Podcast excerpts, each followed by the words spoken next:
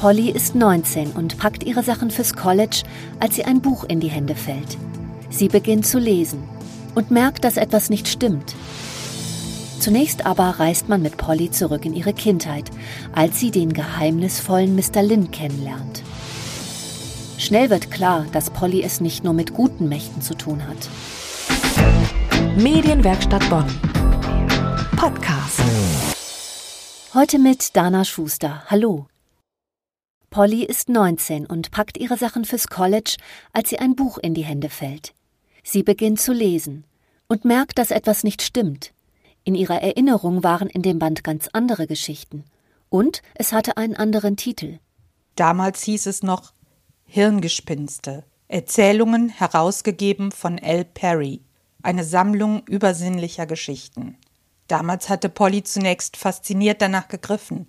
Nicht zuletzt, weil das Bild auf dem Umschlag dem Feuer- und Schierling-Foto so ähnlich sah. Rauch in der Abenddämmerung und davor ein dunkelblauer, schirmförmiger Strauch. Der Schierling aus dem Buchtitel Feuer und Schierling. Das Motiv, das in diesem Roman so wichtig und titelgebend ist, bleibt nicht nur Polly, sondern auch dem Leser lange rätselhaft. Gemeinsam mit der liebenswerten Hauptfigur trägt die Leserin Puzzlestein um Puzzlestein zusammen und erst im furiosen Finale offenbart sich das gesamte Bild. Zunächst aber reist man mit Polly zurück in ihre Kindheit, als sie den geheimnisvollen Mr. Lin kennenlernt. Er war groß und hager und zog beim Gehen die Schultern hoch, so dass sein runder, farbloser Kopf zu klein wirkte. Aber das konnte an der Perspektive liegen. Er war so hochgewachsen, dass er Polly nicht nur überragte, sondern sein Kopf sogar ziemlich weit weg war. Die Brille passte zu diesem freundlichen, aber nichtssagenden Gesicht. Pollys Beurteilung fiel positiv aus. Sie fand Mr. Lin nett. Schnell finden Polly und Mr. Lin heraus, was sie verbindet. Es ist das Geschichtenerzählen. Gemeinsam erfinden sie Helden und ihre Abenteuer.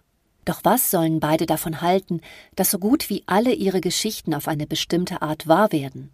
Schnell wird klar, dass Polly es nicht nur mit guten Mächten zu tun hat. Hältst du dich wirklich für gefeit? sagte Mr. Leroy. Es klang beinahe überrascht. Glaubst du wirklich, dass dich dieser Anhänger, den du trägst, auch in Zukunft sicher vor allem bewahren wird? Pollys Hand tastete unwillkürlich nach dem Opal. Ja, er war noch da. Ein wohlvertrauter kleiner Klumpen unter dem Pullover. Da täuschst du dich, sagte Mr. Leroy.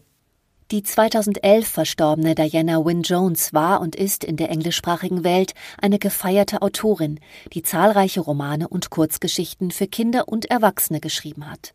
Wie sie hier Magie und Realität ineinander fließen lässt, das ist ganz große Erzählkunst. Ob es Polly am Ende gelingen wird, nicht nur sich selbst, sondern auch Mr. Lynn zu retten, diese Geschichte hat das Potenzial, auch Skeptikern des Fantasy-Genres ein unvergessliches Leseerlebnis zu bescheren. Viel Spaß beim Lesen wünscht Ihnen Dana Schuster. Medienwerkstatt Bonn. Mehr Beiträge auf medienwerkstattbonn.de.